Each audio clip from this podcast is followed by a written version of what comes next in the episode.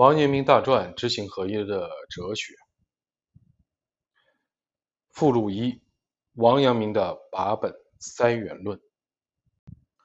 前言：最近日本的社会风潮让人不禁蹙眉，让人忧虑的事情频繁的发生，这对于日本的将来是很严重的事情。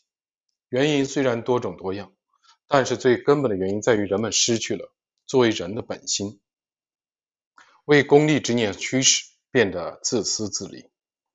功利之念已在人们的心中深深的扎根，不容易去除。所幸古代的先贤留下了很多好的教诲，其中王阳明的八本三元论，对于眼下的日本人来说，是最合适的教科书之一。王阳明在文中讲到：“人心有天地万物一体之人，即天地万物与自身为一体的仁德。”遵从这一仁德，世人将会像父子兄弟般相亲相爱，而且这一仁德与生俱来，人人具备。按照自己的才能和力量去工作的话，人们就不会被任何的功利之念污染，从而形成和谐的理想的社会。这点看上去很难，所幸人们生来便具有觉悟的良知，只要尽情的发挥就可以了。这篇把本三元论。将王阳明心中激荡的志情娓娓道来，让读者不禁为之振奋。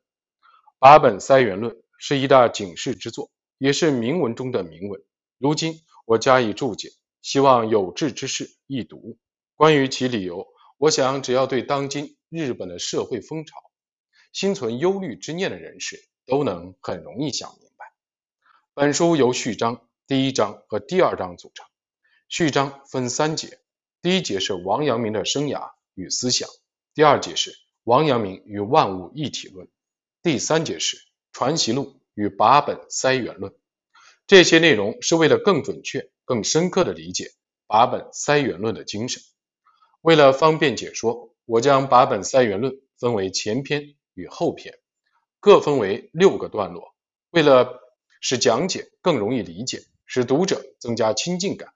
文章除原汉文和日语古遗文之外，我全部采用口述的文体。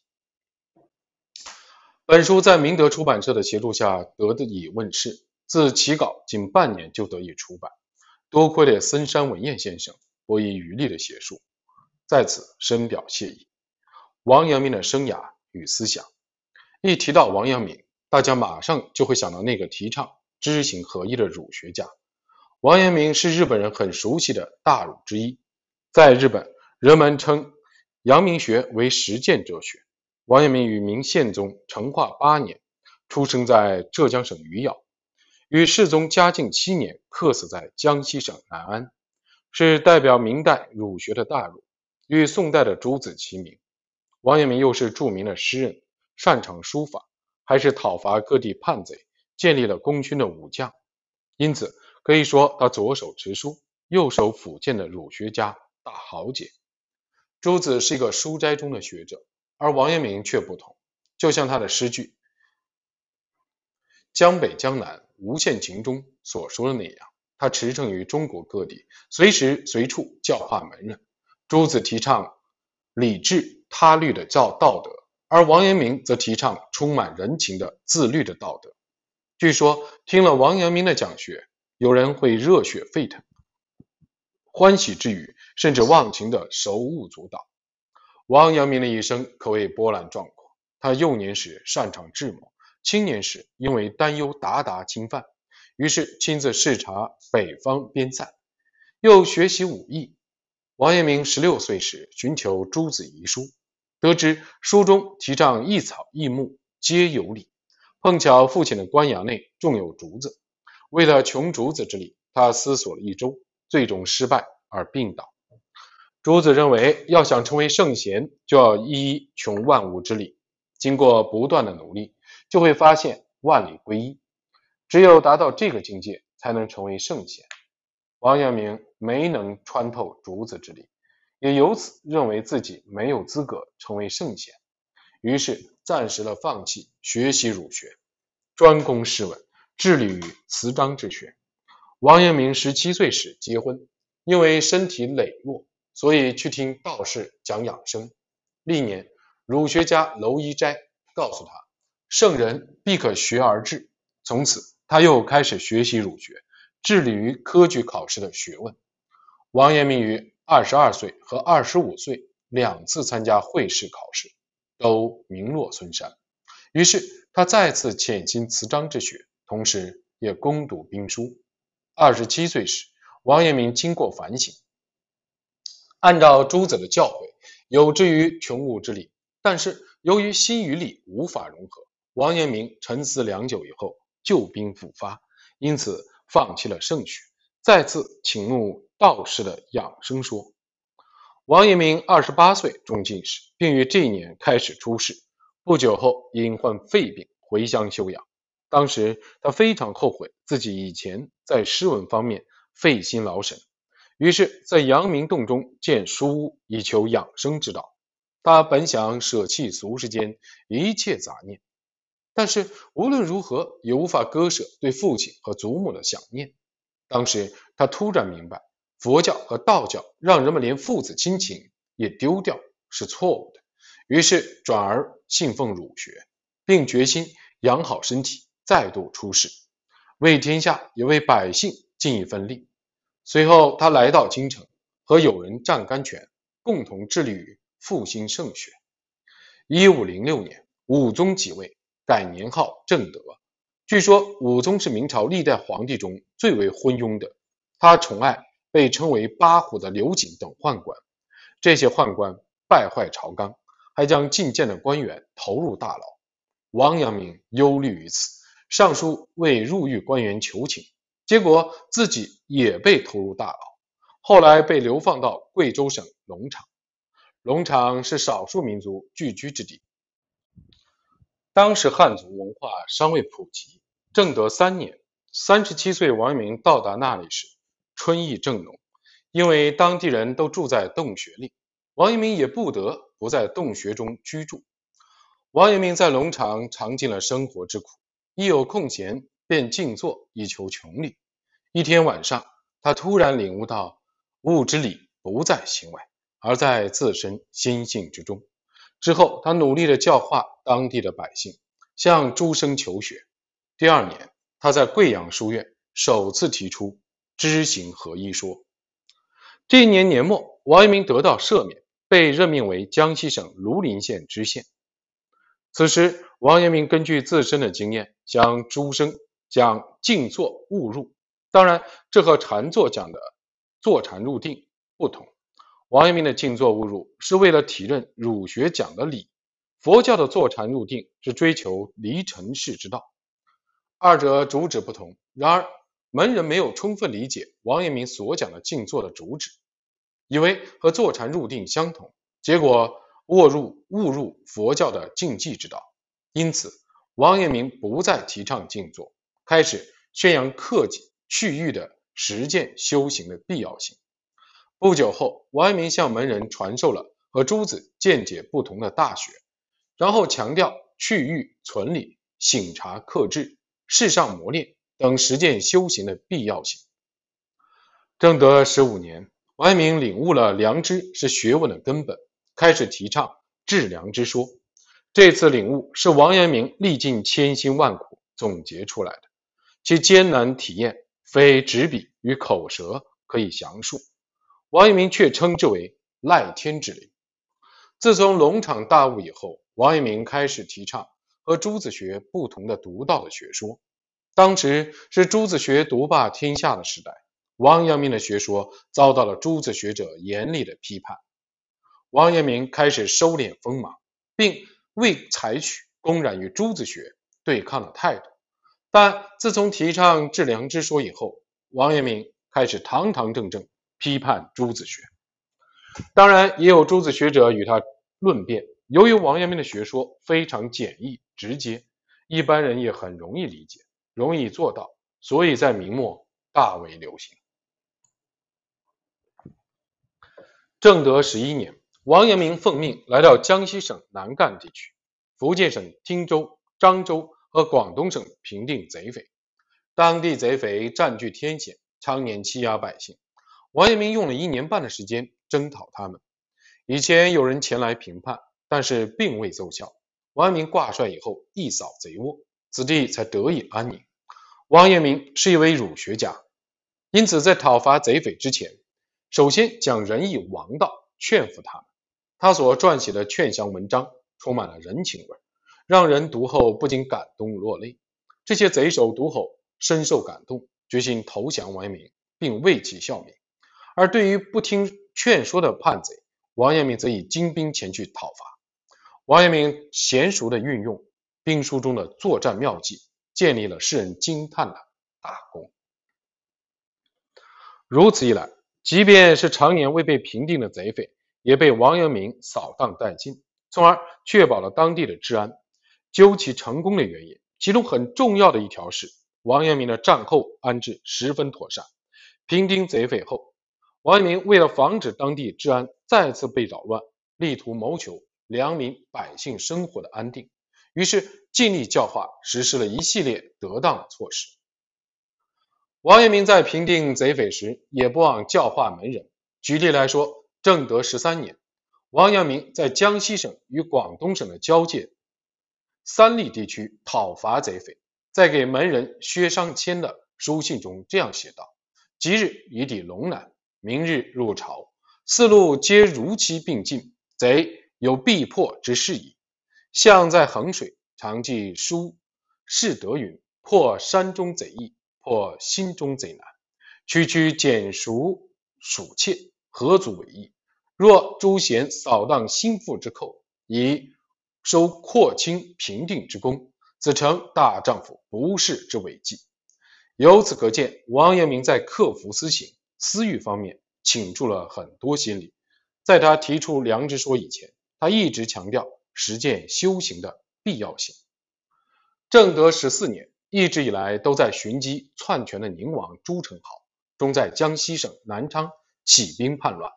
这次叛乱对于明朝皇室来说是非常严重的大事。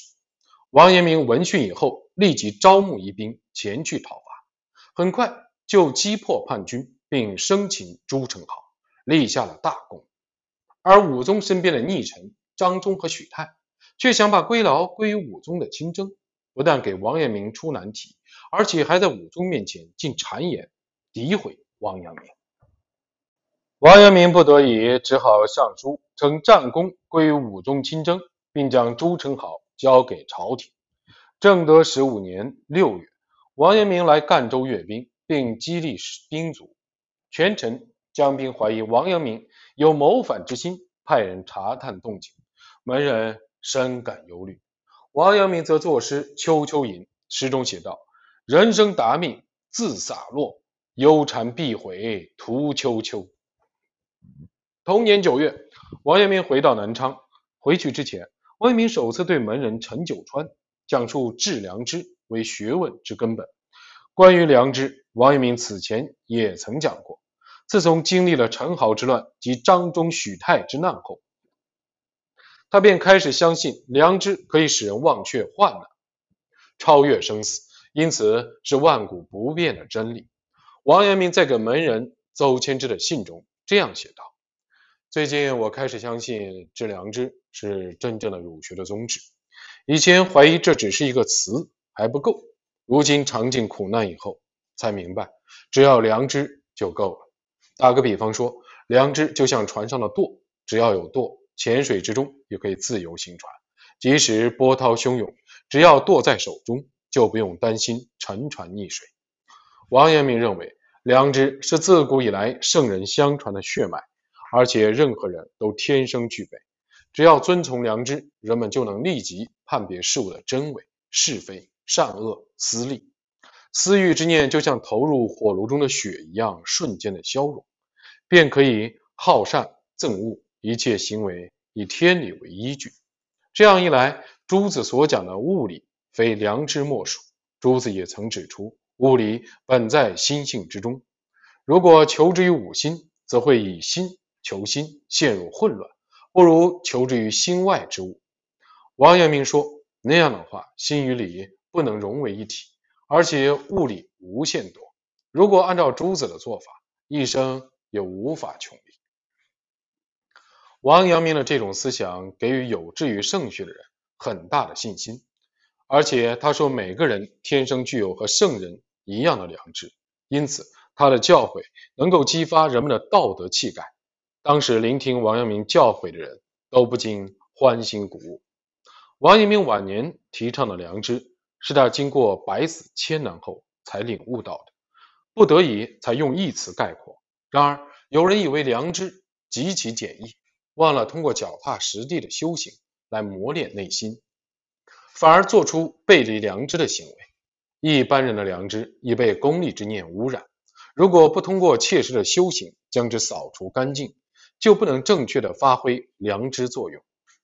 因此，王阳明在“良知”二字前面又加了一个“智”字，强调实地修行的重要性。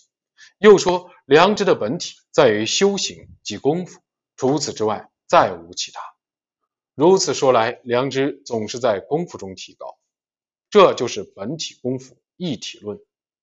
朱子学的观点是通过功夫达到本体，而阳明学则认为。功夫与本体之作用，也这也是阳明学与朱子学相比的特色所在。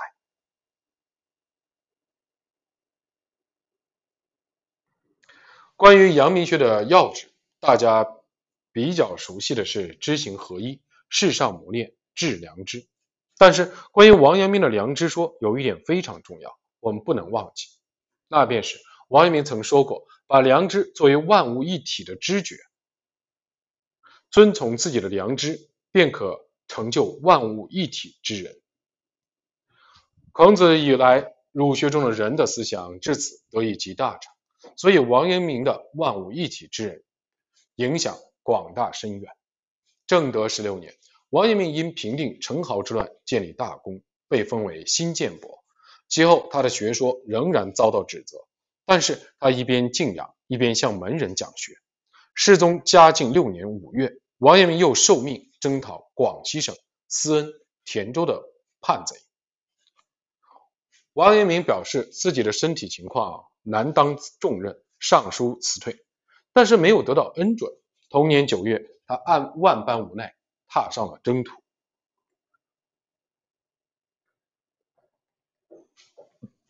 王阳明以神武不杀为宗旨，劝说叛贼归顺。但是广西省八寨断藤下的山贼对百姓危害极大，因此王阳明予以征伐。嘉靖七年七月，王阳明向朝廷上奏战绩，同时奏请还乡养病。因为病情加重，在没有得到朝廷恩准的情况下，王阳明于八月踏上了回乡的旅途。在广州疗养两个多月后，王阳明于十一月从广州城出发。当月二十六日，越梅岭朝南安进发。二十九日，他坐船行至南安青龙铺，对门人周基说：“此心光明，亦复何也？”然后与世长辞。可以说，“此心光明，亦复何也？”这句话最为简明扼要的叙述了良知说的主旨。以上大致叙述了王阳明的生涯和思想形成的经过。最后，我们来看一下阳明学。在中国思想上的思想史上的地位，孔子是春秋时期的人。孔子的教诲及儒学的特色在于追求人伦道德为主旨的理想社会，尊重并学习传统文化，在此基础上创造适应时代的新法则。《论语》中有“温故而知新”这句话，最简洁地表达了儒学的特色。法家等现实主义者。完全遵遵循人们的现实想法，否定传统的文化；老庄等超越主义者否定一切人为，主张自然无为，彻底批判现实主义和理想主义。儒家和他们相比有很大的不同。孔子是古代传统文化的集大成者，他讲述人伦道德，但是并不论及其本体、本源等形而上的东西，只是论说形而下的日常的生活。总之，孔子论说仅限于德行。战国时期的孟子继承了孔子的学说，同时受到老庄等超越主义的影响，开始提倡德性的根本即人的本性良心。到了秦汉时期，《中庸》一书问世，至此儒学开始论述德性的本体源头。因为老庄论述的是深远之道，所以当时的儒学家想要超越他们，便向纵深挖掘儒学论述的道德思想。后来，儒学成为训诂记诵之学，思想上没有取得很大的进展。到了宋代，受道教、佛教的刺激，新儒学得以兴盛。宋代儒学的代表是朱子，他将孔子的思想中蕴含的深远、形而上的东西变得明确，并将其系统化，于是产生了拥有广大深远体系的儒家哲学。朱子学提倡理论与实践，即知与行并用，而明朝中期，王阳明又提出了知行合一。两者相比较，简单的说，朱子学倾向于以知为主，而阳明学倾向于以行为主。王王阳明认为以行为主，所以知行合一。华严天台学主张教学与坐禅并用，而禅学主张专心坐禅。这种发展过程和朱子学发展到阳明学的形式完全相同。这种思想的发展和西方正好相反。可以说是东方思想的特色，因此有人说西方思想是理论性的，而东方的思想是实践性的。比较一下朱子和王阳明的学术差别，我们不难发现，日本人为什么偏爱阳明学？阳明主张以行为主的知行合一，这是中国儒学的精神的实质。王阳明继承发扬了，或者准确的说，复兴的正是儒学的践行精神。而朱子一生治学，理论丰瞻，践行太少。换个角度来看，阳明学其实回归到了孔子论述德行、实践德行的观念上。此外，比较一下朱子学和阳明学的话，可以说朱子学重知，而阳明学重情。从这一点上来看，也可以说阳明学是孔子儒学的嫡传，因为孔子的思想的精髓在于，无非斯人之徒，而谁与？与人之心中包含了孔子思想的精要，可以说是对世人深切的爱之情。儒学提倡的诸般德行中，仁为最高标准，被认为是全德，因此可以说是孔子论述的人伦道德的根本在于情。孔子难以排解自己的优势之情，所以为救世济民而东奔西走，习不暇暖。王阳明的八北八本三元论也一样，其中一字一句都体现了他深深的优势情怀。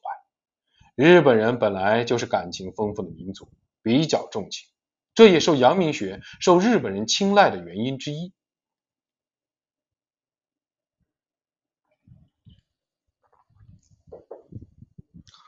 王阳明与万物一体论，万物一体的这个论说的本源。如前所述，仁是儒学道德的最高标准，被认为是全德。用一句话来说，仁就是对人的关爱之德。因此，儒学思想本来就是站在万物为一体的立场上。人这一汉字的形，表示两人相亲相爱。仅从字形上看，就明白人是自他一体的德行。因此，人中包含以万物为一体的思想。但是这一点直到宋代才被人发现。然而追根溯源，孔孟的教诲中就已经包含了这一点。因为孔孟最重视爱人之德。春秋时期道义废止，孔子为拯救天下苍生，周游列国。此时的隐者看到此情此景，认为最好隐于世外，以求保全自身。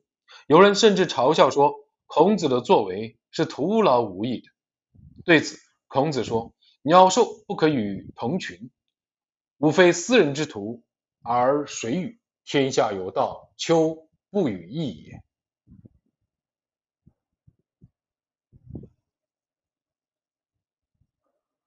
天下之间只有一人不能得其所而辛苦劳累，那么孔子必定感同身受。”孟子说：“万物皆备于我矣。”进一步的明确了孔子的思想。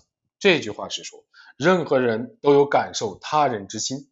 孟子又说：“与人为善，与人为乐。”这就继承了孔子的精神。“与”这个字体现了自他一体、万物一体的思想。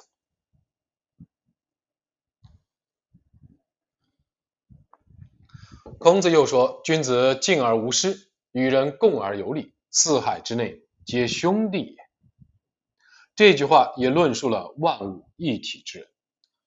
王阳明在晚年给聂豹的信中写道：“然而夫子急急惶惶，若求王于求若求王子于道路，而不暇于暖席者，宁以其人之之，我信我而已哉？呜呼！此非诚以天地万物为一体者，孰能以知夫子之心乎？”儒学家就是这样阐述万物一体之人。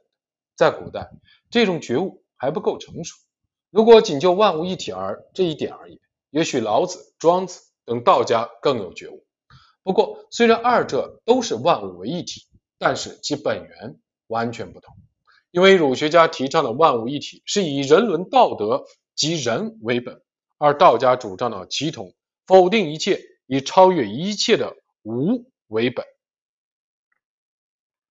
到了秦汉时期，儒学家吸收了道家的万物齐同思想，也开始提倡了这一观点。《礼记·礼运》中讲述的大同思想便是一个例子。但是这个很难说是纯粹的儒家的万物一体思想。该篇的后半部分讲述了圣人的礼制，其中以天下为一家，以中国为一人，讲述的便是儒家的万物一体思想。到了唐代。佛教兴盛，禅宗日益壮大。佛教以空为道之根本，自然主张万物齐统。宋明时代的万物一体论，周濂溪。到了宋代，新儒学兴起，儒学家觉悟出了万物一体的思想，开始思考万物一体之人。这也许是因为受到道家与佛家万物齐统思想的强烈的刺激吧。周濂溪便是这一思想的先驱，他被称为宋学之祖。他任由庭前的小草生长，而不将它们割除。有人询问原因，他回答说：“小草与自家意思一般。”这句话是说小草和周濂溪同心一体。如果琢磨一下周濂溪的心思，可以解释为，他认为自己具有生万物的天地之心，庭前小草也是如此。因此，小草与自己有相同的生命，所以不将它们割除。程明道，程明道与程颖川兄弟二人是周濂溪的门人。兄长程明道解释：人是天地万物一体之人。医学上称手足麻痹为不仁。成明道以此为例，称人是贯穿物我的血脉，因此他提出仁者以天地万物为一体。学者须先识人，人者浑然与物同体。如此说来，如果不与物同体，不与物一体，就不能称之为人。如果误解了这一点，就有可能外媒流俗，内随私利。因此，成明道在讲完人之同体后，又说：“义、礼、智、智、信皆人也。”指出了义、礼、智、信的重要性。另外，他遵循孟子的教诲，提倡诚信的重要性。他还论述了人与万物一体、人与万物一体、识人与诚敬的关系等等。这里说一下啊，第一个人与万物一体是指的仁义的人，第二个人与万物一体是指呃人类的人。程颐川，程明道的弟弟程颐川，根据《周易》律卦的解释，指出夫上下。之分明，然后民治有定，民治定，然后可以言治，民治不定，天下不可得而治也。又说，古之时，公卿大夫而下，为各称其德，终身居之，得其分也。后世自术士至于公卿，日至于尊荣；农工商贾，日至于富之。义兆之心，交物于利，天下纷然。如之。何其可依也！陆象山，南宋陆象山是朱子的讲友，他也说过类似的话。孔子曾经论述学的重要性，以日常行为为主论道，而孟子则主张以行为本，即心为主论道。陆象山提倡心学，他说：“我是读了孟子以后领悟到的。他说：“人之才智各有分限，当官守职，唯利是事。此心为德，此心子德，则不容有不同耳。”总之，程一川、陆象山的万物一体论，就是把安德之分作为成就万物一体之心的准则。如此一来，自然有人提出，君臣负责各守己分，即正名分，守礼便是以万物为一体。陆香山又从心学的立场阐述了万物一体，他提出心即理，说宇宙内是乃。己分内事，宇宙内事乃己分内事，己分内事乃宇宙内事。又说：此心之灵，苟无庸蔽昧没，则痛痒无不知者。国之治乎？民之休戚？仪伦之序？士大夫学问之是非？心术之邪正？皆于耳目而敏于其心，则此心之灵，必有庸蔽昧默者矣。在物者，亦在己之验也。他把人作为贯穿骨肉亲情的东西，认为正因为有了亲情，人们才可以辨别是非善恶，好善憎恶。人人都想成为仁者，对于不仁之人，应当予以教化。因此，弃人觉悟之心，便是不仁。这便是孔子说的与世人之心。因此，他说。在是非善恶、好恶方面，不可有区分彼我之心及私利之意，因为人皆秉天地之气而生，惩恶扬善是理所当然。他认为，在是非为公、好恶相同之中，还有万物一体之人。张衡渠，也就是张载敖。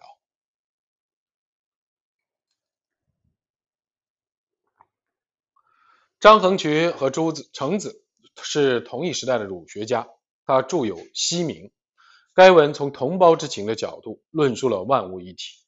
张载认为，人与天地万物一气同体，国家社会的道德与家族的道德相同，贯穿着骨肉般的温情，而且人们对于国家社会的道德，应该如同对上天那样，只有宗教般的前进态度。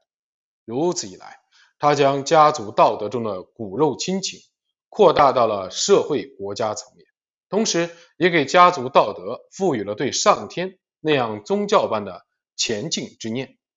可以说，这一万物一体的思想是建立在儒学传统的敬天思想的基础之上，富有宗教性。它立足于传统的重孝思想，以骨肉亲情为根基。概括来说，张衡渠用万物一体说。论述了以仁者为本的天人合一思想，高唱同胞之情。王阳明，以上大致解说了王阳明之前的儒学万物一体思想的历史。可以说，王阳明的万物一体思想为先学，极之大成。在《传习录》中卷的开头，录有王阳明写给顾东桥的信，其中包含了八本三元论。中卷的末尾。录有王阳明写给聂豹的信，信中袒露了王阳明的心境。信中讲述的万物一体之人，可以揭示儒学精神的极致。吉村秋阳是德川幕府时期的阳明学者，他编撰了王阳明教学的书籍《王学提纲》。他在书的开头部分抄录了八本三元论，这显示了他的远见卓识。王阳明继承了陆象山的心学，并明确了其本体。他将《礼记》《礼运》陈明道的诗人张衡渠的《西明》，以及程以川、陆象山等人的万物一体论集大成，并以良知为本，提出了自己的万物一体论。王阳明这样写道：“大学者，昔汝以为大人之学矣。大人者，以天地万物为一体者。其是天下有一家，中国有一人也。”大人之能以天地万物为一体也，非义之也。其心之人本若是，其与天地万物而为一也。其为大人，虽小人之心亦莫不然，彼故自小之耳，是其一体之人也。虽小人之心亦必有之，是乃根于天命之性，而自然灵昭不昧者也。那么，为什么人们无法成就天地万物一体之人呢？王阳明如下论述道：“小人之心，既分隔爱陋矣，而其一体之人，犹能不昧若此者，是其未动于欲而未必于思之时也。其即其动于欲，必于私，而利害相攻，愤怒相激，则将辱勿肆矣。”无所不为，甚至有骨肉相残者，而一体之人亡矣。王阳明在《八本三元论》中这样的写道：“圣人有忧之，是以推其万物、天地万物一体之人以教天下，使之皆有以克其资，去其弊，以复其心体之同然。其教之大端，则尧舜之相授受。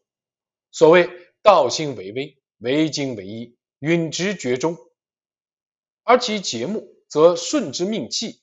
所谓父子有亲，君臣有义，夫妇有别，长幼有序，朋友信，五者而异。唐于三代之事，教者唯以此为教，而学者唯以此为学。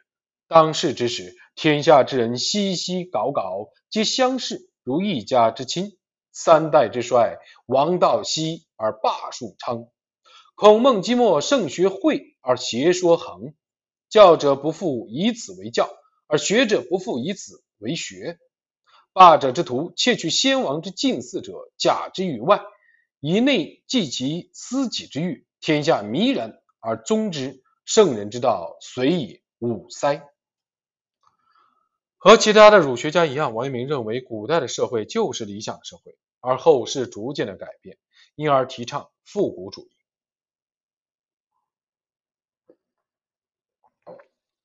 相比西方，这种孔崇古的思想是东方思想特色之一。王阳明描绘的理想的社会是成就万物一体之人的社会。他又这样说道：“视之儒者，慨然悲伤，搜猎先王、先圣王之典章法制，而揣实修补于未尽之余，盖其未心，良意欲以挽回先王之道，圣学纪元。”霸术之传，积字以身，虽在贤之，皆不免于袭染。其所以讲明修饰，以求宣畅光复于世者，今足以增霸者之藩篱，而圣学之门强，虽不可不复可睹。所幸天理之在人心，终有所不可泯，而良知之名万古一日。王阳明高呼：通过治良知，可以成就万物一体之人。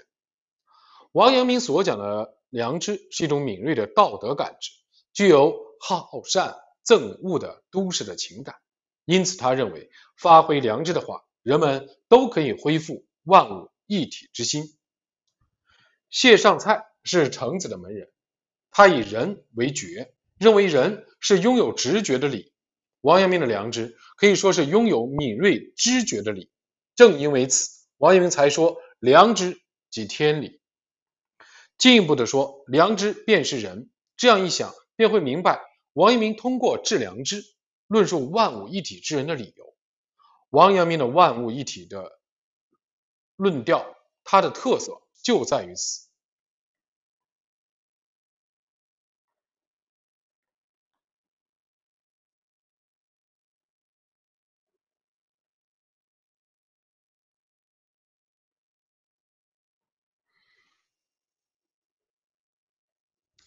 以上大致介绍了儒学的万物一体论，详情参照拙著《儒教精神与现代》。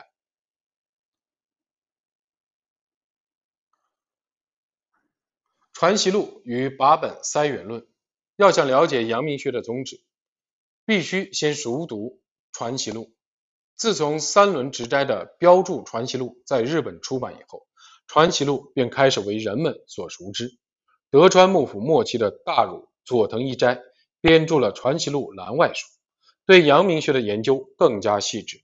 到了明治时期，阳明学学者东泽谢的长长子东正堂编著了《传习录》讲义，与其学说越发明了。如今的《传习录》由上、中、下三卷组成，其中上卷与下卷记录了王阳明和学生之间关于学问的问答，中卷中卷从王阳明写给友人及门人的信中摘录编撰而成，记述了对求学之人来说最重要的学术思想。上卷和中卷是王阳明在世时经他批阅后编著的，而下卷是王阳明故去后编撰而成，未经王阳明审定。另外，出版的《传习遗录》记录了王阳明的语录。上卷所录内容是王阳明向世人提倡致良之说。并把它作为学问的根本之前的语录，中下卷主要是提倡致良知说之后的内容，特别是中卷收录了王阳明的亲笔的书信，这些书信是了解王阳明晚年成熟学术思想最为重要的资料。但是王阳明故去以后，有的王门学派反而重视上卷的内容，而下卷则记述了王文成功全书中没有收录的。王阳明的重要的教言不可忽视。八本三元论是王阳明写给故乡前辈顾东桥的书信中的内容，收录在《传习录》中卷的开头。嘉靖四年，王阳明五十四岁时，顾东桥写信质疑王阳明的学术思想，王阳明回信一一详细作答。《传习录》中卷出版之时，顾东桥尚且健在，因此。王阳明命人将题目定为《答人论学书》，后来的版本中以《答顾东桥书》为名。八本三元论记述在这封长信的末尾部分。佐藤义斋这样说道：“此书八本三元，辩论痛快，使人见福无此也。此书传处，恐或辱东桥，故为逆其信号耳。”给顾东桥的信分为十二段。每段开头记录了公顾东桥的疑问，后面是王阳明的作答。王阳明学术思想中的重要部分几乎毫无遗漏记录在其中。第十二段的后半部分写有“夫把本三元之论不明于天下，因而世人称之为把本三元论”。因此，答顾东桥书并不是一篇论文，我们不应将其看作论文，而应把它看作书信中的名篇。我将八本三元论分为前后两篇，是因为觉得这样更容易读懂。前篇可以说是后篇的序章，八本三元论论的主旨记录在后篇之中。前篇讲述的是夏、殷、周三代以前的情况，记述了当时的教学内容和事项。此时，以天地万物一体的圣人教学得到了很好的推广。后篇主要讲三代以后圣人之学衰落。邪说横行，人们为功利之念驱使，招致天下祸乱。为了拯救世人，很多学术思想应运而生，但都未奏效。文中详述这一情况，指出了为实现救世，只有复兴圣学。幸而人们生来具备永远不灭的良知，只要致良知，能成就万物一体之心，便能够救世济人。三轮直斋评论说。是指论中之治论，铭文之中之铭文，自秦汉以来数千年之间，唯有此一文而已。佐藤义斋则评论说：“古今独步，可以说是铭文中的铭文。孟子的雄辩让人兴奋激昂，而王阳明的八本三元论中的雄辩，虽在孟子之后，实不在孟子之下。”